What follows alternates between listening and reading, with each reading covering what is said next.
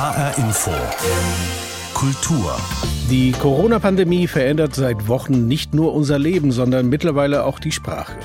Wir sind jetzt im Krieg, so formuliert es drastisch der französische Präsident Macron.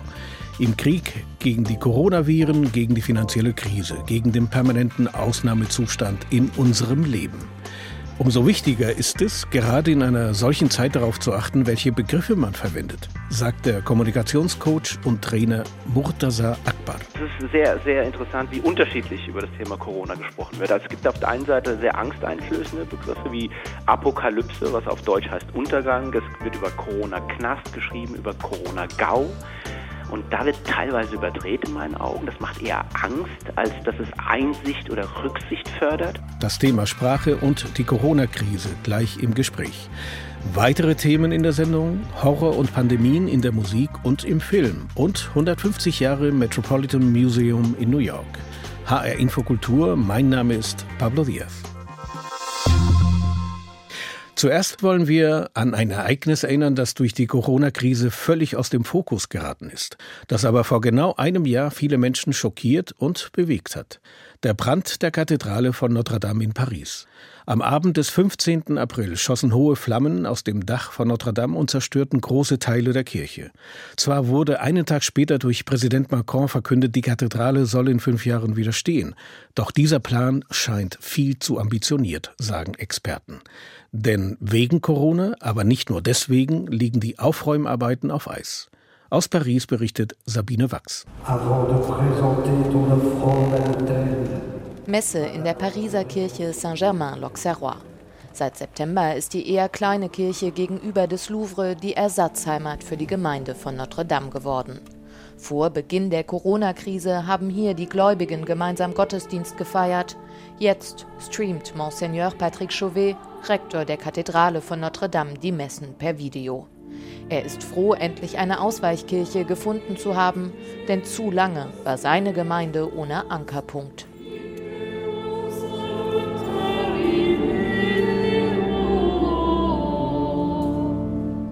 Euh, von April bis September, wir sind von Kirche zu Kirche gezogen, haben hier und da eine Messe gefeiert, aber unsere Gläubigen waren weg. Ab und an habe ich jemanden von ihnen in der Nähe von Notre Dame gesehen.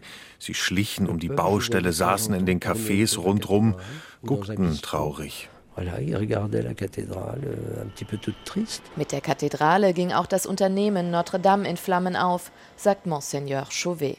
Als Rektor ist er für die vielen Mitarbeiter verantwortlich, die in der Kathedrale arbeiteten, natürlich für die Geistlichen, aber auch für die Verkäuferinnen der Souvenirboutique, für die Techniker, die bei Gottesdiensten und Konzerten für Ton und Licht sorgten, für alle, die zum Funktionieren des Arbeitsalltages in dieser großen Kathedrale beigetragen haben. Von heute auf morgen war dem Rektor klar, er kann sie nicht alle weiter beschäftigen. Ce qui a été le plus dur pour moi, c'est le plan social. Das härteste für mich war der Sozialplan. Ich hatte 67 Mitarbeiter, heute habe ich noch sechs. Ich musste 42 Menschen entlassen, das war eine harte Aufgabe. Denn all die Menschen hatten eine besondere Verbundenheit zur Kathedrale. Sie arbeiteten seit vielen Jahren hier. Es war ihre Familie. Immerhin neun Monate konnte er noch Gehalt zahlen. Seit Januar ist damit Schluss.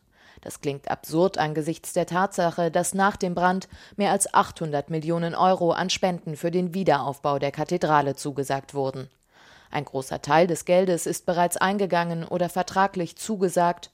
Das Geld fließt allerdings rein in die Restaurierung von Notre Dame. Gemeinde und Diözese sehen davon keinen Cent. Die nächsten vier, fünf Jahre müssen wir den Gürtel ein bisschen enger schnallen. Wir müssen mit dem zurechtkommen, was wir haben. Und vielleicht zeigt uns Gott gerade auch, dass das geht, dass wir mit wenig zufrieden sein können. Monseigneur Patrick Chauvet trägt die Situation mit Fassung. Auch die Tatsache, dass er und seine Gemeinde nun eine Ausweichkirche gefunden haben, einen neuen Ankerpunkt, helfe, die Moral hochzuhalten. Hier haben wir jetzt einen Ort, an den die Gemeinde kommen kann und auch kommt. Meine große Freude ist es, mich mit den Menschen zu unterhalten, sie zu fragen, wie es ihnen geht, Trost zu spenden. Ich bin ein Optimist und ich lache gerne. Und nun diesen Ort gefunden zu haben, ist eine große Freude. Auch eine spirituelle Freude. Wann Monseigneur Chauvet und die Mitglieder seiner Gemeinde zurück in ihre Kathedrale können, ist unklar. Zwar hat Frankreichs Präsident Emmanuel Macron noch am Abend nach dem Brand versprochen, wir werden Notre Dame wieder aufbauen, noch schöner als sie es war. Und ich will, dass sie in fünf Jahren wieder aufgebaut ist. Wir können das. Das aber halten viele in Frankreich für zu ambitioniert. Denn die Baustelle kommt nur schleppend voran. Ein Problem, das die Aufräumarbeiten verzögert, ist die Bleiverschmutzung. Der Vierungsturm, der Spitzturm der Kathedrale, der bei dem Brand einstürzte, bestand zu großen Teilen aus Blei. Das hat sich bei dem Brand im Inneren der Kathedrale und in weiten Teilen der Umgebung festgesetzt. Obwohl schon viele Reinigungsaktionen durchgeführt wurden, ist die Kathedrale noch nicht vollständig dekontaminiert. Der Wiederaufbau von Notre Dame verzögert sich und das nicht nur wegen Corona. Im Augenblick überrennen uns ganz andere Bilder. Menschen in Schutzanzügen, patrouillierende Soldaten und Polizisten auf leeren Straßen, leer gekaufte Supermärkte. So etwas haben die meisten von uns bisher nur im Kino gesehen. Hollywood, die wohl einflussreichste Filmproduktionsstätte der Welt, hat lange vor Corona Filme über gefährliche Viren gedreht. Die Frage stellt sich also, wie sehr ist unsere jetzige Angst durch die Szenen in Horrorfilmen geprägt? Und sind wir durch diese Horrorgeschichten zur Panik erzogen worden? Der Einfluss von Filmen in der aktuellen Situation sei sehr stark, meint unser Filmkenner Jan Tussing. Also ich würde sagen, Hollywood hat viele Bilder, die wir heute sehen, vorweggenommen. Und zwar auf sehr erschreckende Weise. Das perfide ist ja, dass viele Bilder aus den Filmen unbewusst wieder hochploppen, wenn wir heute Fernsehen gucken. Die Grenzen zwischen Hollywood und Realität lösen sich gerade auf. Man sieht leere Regale im Supermarkt, Menschen in Schutzanzügen, Patienten an Beatmungsmaschinen. Und mir fallen da einige Filme ein, die sich mit der Realität vermischen. Und diese Horrorästhetik wird jetzt auch von einigen Medien aufgenommen, denn auch Nachrichten müssen ja bekanntlich verkauft werden. Nicht wenige dieser Hollywood-Filme scheinen eine Kopie dessen zu sein, was wir zurzeit mit der Corona-Pandemie erleben. Nur es ist keine Kopie unserer Realität, sondern die Filme wurden schon vor vielen Jahren gedreht. Jan Tussing zeigt das anhand von konkreten Filmtiteln auf. Also ich glaube, der Film Contagion, zu Deutsch Ansteckung aus dem Jahr 2011, ist am realistischsten. Da hat äh, Steven Soderbergh, der Regiemeister, also mit diesem perfekt inszenierten Seuchenhorror den Nagel auf den Kopf getroffen. Hochkarätig besetzt mit Kate Winslet, Matt Damon, Jude Law und Gwyneth Paltrow. Letztere, die spielt eine Managerin, die von einer Dienstreise aus China zurück in die USA kommt und einen hochgefährlichen Virus mitbringt. Sie steckt ihre Familie an und stirbt. Und dann breitet sich das Virus aus. Auch Ärzte fallen ihm zum Opfer. Also alles, was wir heute in Corona-Zeiten sehen, das kann man sich in Steven Soderberghs Film Contagion mit permanent aufgestellten Gänsehauthärchen anschauen. Die Bilder gleichen wirklich verblüffend dem, was wir heute sehen. Solche Art von Filmen werden ja nicht nur aus Jux gemacht, sondern es gibt einen Markt dafür. Viele Menschen lieben Horror- oder Katastrophenfilme. Aber wie kommt das? Welche Funktion hat Angst im Film? Filme, die Angst und Schrecken auslösen, die gibt es ja so lange, wie Geschichten erzählt werden. Von griechischen Tragödien bis zu Märchen wie Hänsel und Gretel. Und ich würde sagen, ähm, dass sie wichtig sind, um Empathie zu erzeugen und innere Spannungen zu lösen. Die alten Griechen wollten ja mit ihren Theaterstücken eine kathartische Wirkung erzielen. Also das bedeutet, dass das, was man auf der Bühne erlebt und fühlt, das braucht man nicht mehr in der Realität erleben und zu fühlen. Also auf der Bühne oder im Film wird der Stress abgebaut, den wir im realen Leben empfinden. Hollywood spielt jetzt mit unseren Ängsten und hilft uns dann auch, sich diesem Gefühl der Angst zu nähern. Allerdings gibt es nach zwei Stunden meistens ein Happy End und in der Realität jetzt wissen wir nicht, wie es ausgeht sagt HR Info Kulturreporter Jan Tussing über Hollywoods Filmproduktionen, die sich schon vor Jahren mit der Ausbreitung von Pandemien beschäftigten. Die Realität muss kein Happy End haben wie im Film. Wir werden aktuell Zeugen davon. Das wirtschaftliche Desaster, das auf uns zukommt, lässt für die nahe Zukunft nichts Gutes ahnen. Das scheint sich schon sprachlich anzukündigen. Nicht unbedingt in Deutschland selbst, aber in anderen Ländern wie Frankreich, Spanien und den USA. Die Sprache der Medien und der Politiker in Zeiten von Corona ist martialischer geworden. Muchtaza Akbar beschäftigt sich professionell mit Sprachen. Er ist Kommunikationscoach und Dozent an der Hochschule Darmstadt im Studiengang Online-Kommunikation. Ich habe ihn vor der Sendung gefragt, ob es ihn wundert, dass man sich in Zeiten einer Pandemie mit dem Thema Sprache beschäftigt. Also, dass wir uns in dieser Pandemie mit der Sprache beschäftigen, finde ich absolut nicht verwunderlich. Denn das ist das Kommunikationsmittel Nummer eins momentan, unsere Sprache, und zwar über die verschiedensten Kanäle. Das heißt, wir sehen ganz viele Sondersendungen im Fernsehen zum Thema Corona. Wir hören im Radiosendungen, Sondersendungen. Wir lesen permanent und nie, fast noch nie, weil Vorsicht mit absoluten Aussagen, so viel konsumiert wie derzeit zu einem einzigen Thema. Und da ist es entscheidend, mit welcher Sprache man spricht. Gibt es Begriffe in dieser Diskussion und in diesen Debatten, die Ihnen aufgefallen sind?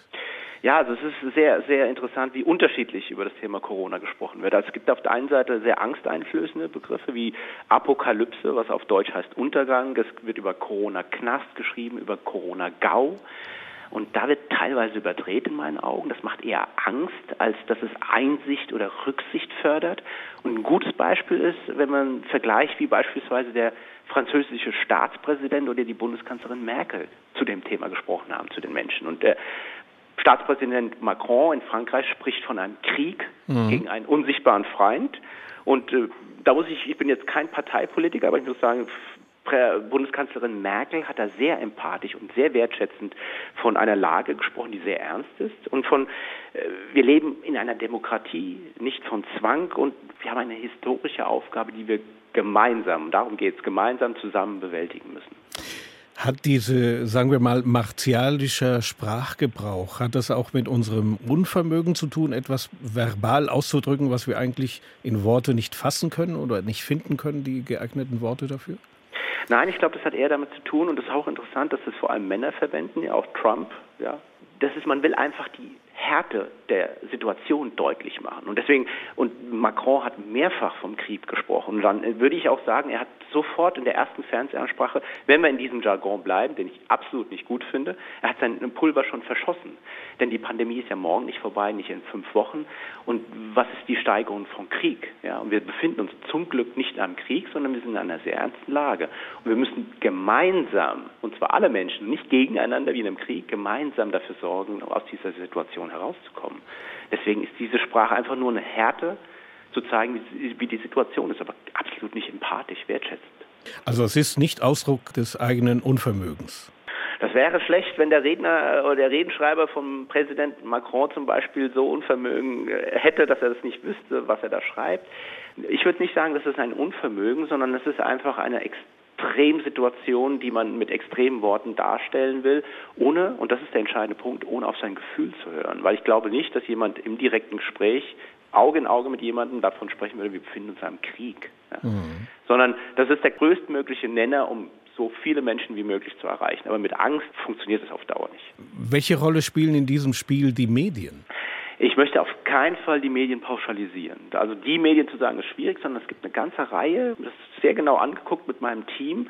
Und wir haben auch von den in Anführungsstrichen renommierten Medien, Deutschlandfunk, FAZ etc., sehr, sehr krasse Schlagzeilen gelesen. Wie zum Beispiel, wenn, wenn ich jetzt schaue, der Deutschlandfunk hat davon gesprochen, Katastrophenkino, Seuchenfilme beliebt wie nie und hat auch von der Apokalypse gesprochen und entschuldigend dazu geschrieben, ja, das wird ja inzwischen auch schon vom Feuilleton häufig verwendet. Mhm. Oder die FAZ spricht davon und zitiert einen, einen, man zitiert natürlich auch, klar, muss man sagen, ganz offen, man zitiert einen italienischen Vorsitzenden einer Ärzteorganisation, der hat dann gesagt, Ärzte kommen sich vor wie Lämmer, die zur Schlachtbank geführt werden. Und das nimmt die FAZ als Überschrift. Ist natürlich, ja, sehr angsteinflößend. Sie haben ja darauf aufmerksam gemacht, dass diese martialische Sprache oder die Begriffe, die dafür benutzt werden, dass hinterher nichts kommt. Also, dass man das ja nicht steigern kann. Was, was käme denn dann? Also was würde man denn dann danach benutzen können? Wäre interessant zu wissen. Wir können nur sagen, wir befinden uns weiterhin am Krieg. Wir befinden uns weiterhin in einer ganz schwierigen Situation zwischen Tod und Leben. Und das ist ja nicht förderlich. Das ist nicht förderlich, sondern förderlich ist, die Menschen mitzunehmen und im wahrsten Sinne des Wortes jetzt mit Bildern zu arbeiten. Wir haben Licht am Ende des Tunnels. Ja, es wird ja schon die ganze Zeit gesprochen von Lockerungen und da brauchen die Menschen Hoffnung und Lösungen und da muss man die zusammenführen. Ich finde auch hochinteressant, dass jetzt von Solidarität gesprochen wird und dieser Begriff wurde ja Jahre, Jahrzehnte nicht mehr verwendet und auf einmal kommt er raus und interessant ist ja auch, wir sprechen von einer Sprache, die generationsübergreifend ist und auch Herkunft, Religion sind jetzt völlig, völlig uninteressant, sondern diese Sprache und dieses Thema und diese Krise betrifft alle. Die in dieser Krise, in dieser Pandemie benutzten Begriffe sind ja meistens negativ besetzt. Also Pandemie wäre zum Beispiel ein solcher Begriff, mhm. Quarantäne, Hamsterkäufe.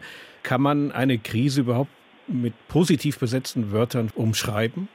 Nein, sollte man auch nicht. Sollte man auf gar keinen Fall. Ich bin auch kein Freund von denjenigen, denjenigen Menschen, die sagen, wir haben keine Probleme, wir reden immer von Herausforderungen. Das ist keine gute Kommunikation. Gute Kommunikation ist konkret, gute Kommunikation ist klar. In diesem Fall würde ich sagen, sie sollte auch sachlich sein. Also eine Krise, wir befinden uns ja alle in einer Krise. Wir arbeiten als professionelle Kommunikationsexperten. Was momentan gar nicht gefragt ist, ist Krisenkommunikation, weil alle wissen, wir befinden uns in einer Krise. Was interessant ist, was gefragt ist, ist interne Kommunikation. Wie reden die Geschäftsführer Geschäftsführer, wie redet die Personalleitung, wie redet der Betriebsrat mit seinen Mitarbeiterinnen und Mitarbeitern? Das ist jetzt die Frage.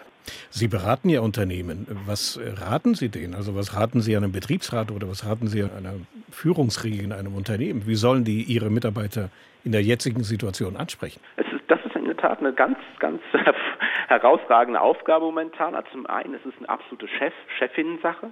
Das kann man nicht delegieren. Da muss der Chef oder die Chefin ganz klar zu den Mitarbeiterinnen und Mitarbeitern sprechen oder der Personalleiter oder der Vorsitzende des Betriebsrats.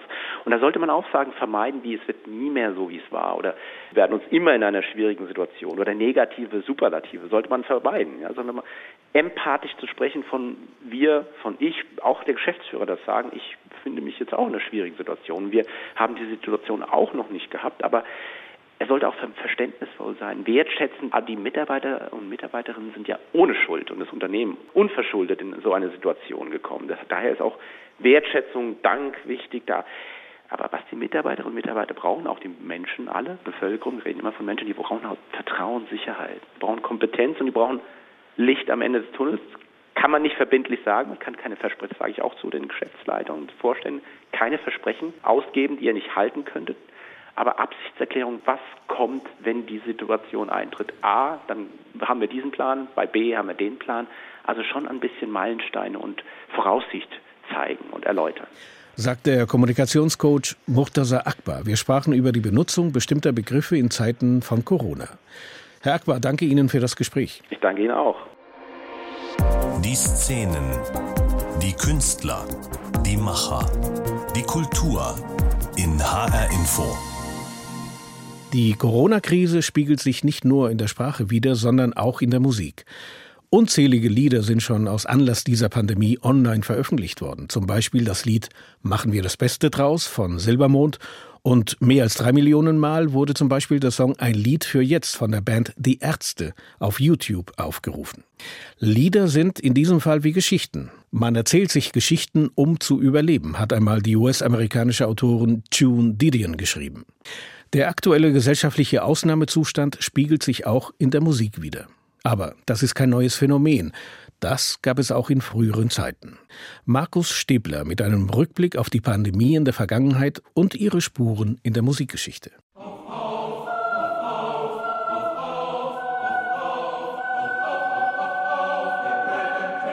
Mitte des 14. Jahrhunderts hat die Pest die Welt im Würgegriff.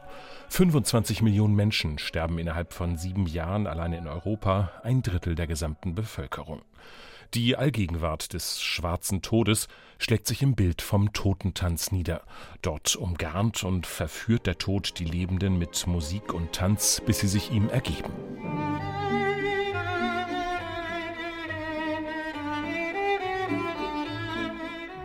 Diese Idee vom Totentanz, ein Topos der Literatur und der bildenden Kunst, hat viele Komponisten inspiriert, vor allem im 19. und 20. Jahrhundert. Hugo Distlers Totentanz gehört ebenso zu den bekanntesten Werken wie die Stücke mit dem Titel Dons Macabre von Franz Liszt und Camille Saint-Saëns.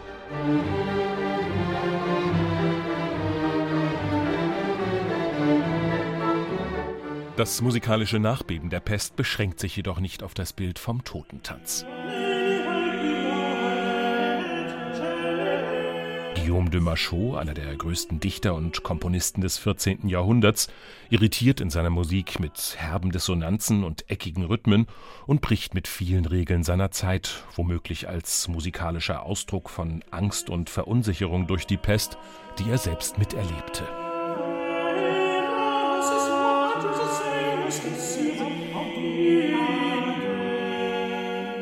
Auch in späteren Jahrhunderten wütete die schwarze Seuche in Teilen von Europa. Das hat in verschiedenen Gattungen und auf verschiedenen Ebenen seine Spuren in der Musik hinterlassen.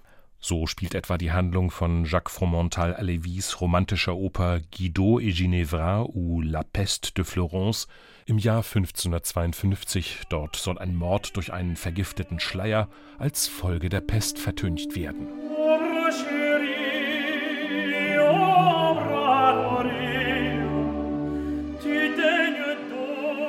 Und 100 Jahre danach, Mitte des 17. Jahrhunderts, wurde die ewige Stadt Rom von der Pest bedroht. Um die Katastrophe durch die Kraft der Musik abzuwenden, beauftragte Papst Alexander VII. Oratio Benevoli mit der Komposition einer Messe. Diese Missa in Angustia Pestilentiae von Benevoli erlebte ihre Uraufführung im Jahr 1656 hinter den verschlossenen Türen des Petersdoms.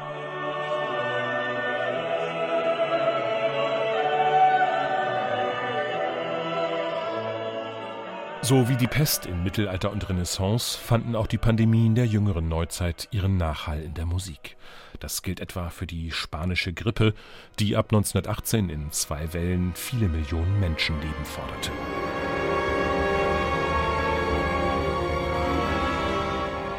Der polnische Komponist Karol Szymanowski war auch an der Grippe erkrankt, überlebte sie jedoch und begann während dieser Zeit die Arbeit an seiner Oper König Roger. Sie erzählt von der Selbstfindung des mittelalterlichen Königs Roger II. zwischen Rausch, Religion und Sittenstrenge. Eine autobiografisch gefärbte Sinnsuche des Komponisten in einer Zeit der tiefen gesellschaftlichen und persönlichen Verunsicherung. Das Drama, so schrieb Schimanowski, stand mir in einer schlaflosen spanische Grippenacht plötzlich vor Augen.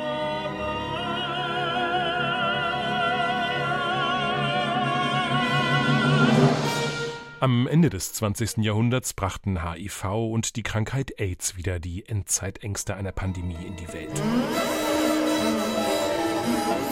In seiner Oper Angels in America, nach dem gleichnamigen Schauspiel von Tony Kushner, hat der Komponist Peter Oetwösch die verschiedenen Facetten des Themas eindringlich in Töne gekleidet und daraus ein zeitloses Stück Musiktheater gemacht. So wie das Libretto Realität und Halluzination, Leidenschaft, Leid und Humor zu einer Erzählung verschmilzt, so verzahnt Oetwösch Elemente aus Moderne, Jazz, Rock, Musical und Geräuschcollagen zu einer universalen Klangsprache. In einem Stück, das bei aller Tragik doch zu einem beinahe glücklichen Ende findet und damit auch für die aktuelle Corona-Krise Mut machen kann. Markus Stäbler über Pandemien in der Vergangenheit und wie sie musikalisch verarbeitet wurden. Aus der Not eine Tugend machen, das ist das, was viele Künstler trotz Corona uns zeigen. Sie nutzen die wenigen Möglichkeiten, die sie haben, um sich und ihre Arbeit weiterhin unter die Menschen zu bringen. Das machen nicht nur Musiker, Komponisten oder Sänger so, sondern auch gerade viele Museen. Und das nicht nur in Deutschland. Zurzeit profitieren viele potenzielle Museumsbesucher davon, weil viele dieser Online-Angebote kostenlos sind. Eines dieser Museen ist das berühmte Metropolitan Museum of Art in New York, das in diesen Tagen eigentlich sein 150-jähriges Jubiläum pompös feiern wollte. Die Türen des Museums sind wegen Corona geschlossen und die Hallen menschenleer. Der Museumsdirektor ist Max Hollein. In Frankfurt ein sehr bekannter Mann, hat er doch viele Jahre die Schirn, den Städel und das Liebighaus geleitet. Eigentlich liebt es der Direktor abends ganz allein und ohne Besucher durch die Hallen seines Museums zu laufen. Doch nun sehnt er sich nach diesem Geräusch. Wenn ich in diesen Tagen durchs Met gehe, komme ich mir sehr einsam vor. Das sagt Kurator Max Hollein. Der Österreicher leitet das Metropolitan Museum seit fast zwei Jahren. Und eigentlich wollte er mit den über 2000 Angestellten, mit allen Mäzenen und den jährlich rund sieben Millionen Besuchern ein riesiges Geburtstagsfest feiern. Jetzt sind die Hallen leer, der Eingang abgesperrt, die große Met Gala abgesagt. Doch auch ohne den Red Carpet Event wird es viel Kunst in Netz und sozialen Medien geben, inklusive einer großen Feier. Insbesondere wird unsere große Ausstellung Making the Met, die Jubiläumsausstellung äh, über die Geschichte des Mets und der letzten 150 Jahre, die wir äh, ursprünglich vorgehabt haben, im Mai zu öffnen und wir werden es jetzt im Herbst machen. Aber die virtuelle Version dieser Ausstellung äh, werden wir eröffnen. Es ist die Geschichte des größten Museums von New York mit einer der bedeutendsten kunsthistorischen Sammlungen der Welt. Von der Steinzeit bis zur Moderne. Wie eine Schatzkiste thront das Hauptgebäude auf der gediegenen Ostseite des Central Parks an der Fifth Avenue. Nach dem Vorbild des Louvre geschaffen und einer Idee von drei amerikanischen Geschäftsleuten, die in einem Café in Paris träumten. Das einzige Problem war, zu der Zeit hatten sie eigentlich nichts. Weder ein einziges Kunstwerk in einer Sammlung, noch ein Gebäude, noch ein Geld. Aber es war diese typische New Yorker Can-Do-Mentalität. Und mit dieser Mentalität lenkt das Team das Met auch zupackend durch die Krise. Das Museum hat nicht nur drei Häuser in Manhattan, es betreibt auch viele Programme, zum Beispiel zur Ausbildung von Kuratoren in Indien. Im Rücken hat das Met seine weltweite Fangemeinde, Menschen, für die das Museum eine ganz besondere Bedeutung hat, weiß Hollein. Und gerade in der jetzigen Zeit, wo wir geschlossen sind, wo New York auch so hart getroffen ist, erreichen uns viele, viele Botschaften äh, von unseren Besuchern, von unseren Membern, von unseren Fördern, von überall, insbesondere auch aus Deutschland. Doch neben den Wünschen braucht das Museum vor allem Geld. Das MET ist eine private Stiftung. Einnahmen sorgen für 30 Prozent des operativen Budgets. Bis Juli werden wir ein Defizit von rund 60 Millionen auffahren. Erst dann rechnet Hollein damit, dass das MET wieder aufmachen kann. Bis dahin könnte das Geld knapp werden, um alle Gehälter zu bezahlen. Hollein weiß, selbst wenn die Stadt wieder zum Leben erwacht, wird es dauern, bis wieder alle Besucher ins Museum kommen. Antje Passenheim sprach mit dem Leiter des Metropolitan Museum of Art in New York, Max Hollein.